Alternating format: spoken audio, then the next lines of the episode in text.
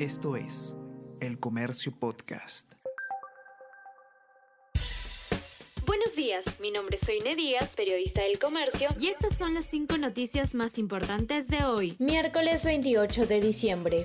Fiscalía implica al legislador Gonza en red de coimas para censos en la PNP. Registros y llamadas en celulares de colaborador eficaz y de general lo comprometen con oficiales que habrían pagado 40 mil dólares para ser promovidos. Figura en organigrama por debajo de Pedro Castillo y al mismo nivel de Bruno Pacheco. Coordinaba con el ex jefe de la policía, Javier Gallardo cesan a 1.076 subprefectos, incluidos 11 firmantes del Movadef. Con esto suman 1.619 las personas que dejaron de ser prefectos y otros cargos. El Congreso aún no ve dictamen para suprimir estas figuras.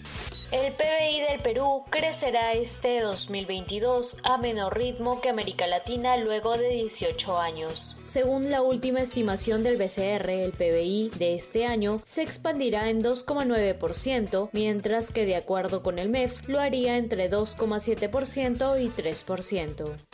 Alianza Lima presenta a Gabriel Costa. A través de redes sociales, la institución victoriana confirmó este martes la incorporación del delantero uruguayo peruano Gabriel Costa, su apuesta de ataque para la Liga 1 y la fase de grupos de la Copa Libertadores cancelan miles de vuelos en Estados Unidos por tormenta gélida. El caos persiste por la anulación de unos 3.000 viajes solo este martes tras el paso de la tormenta Elliot. Y mientras Nueva York intenta recuperarse del temporal, unas 200.000 personas se quedaron sin luz en Oregón, Washington y California.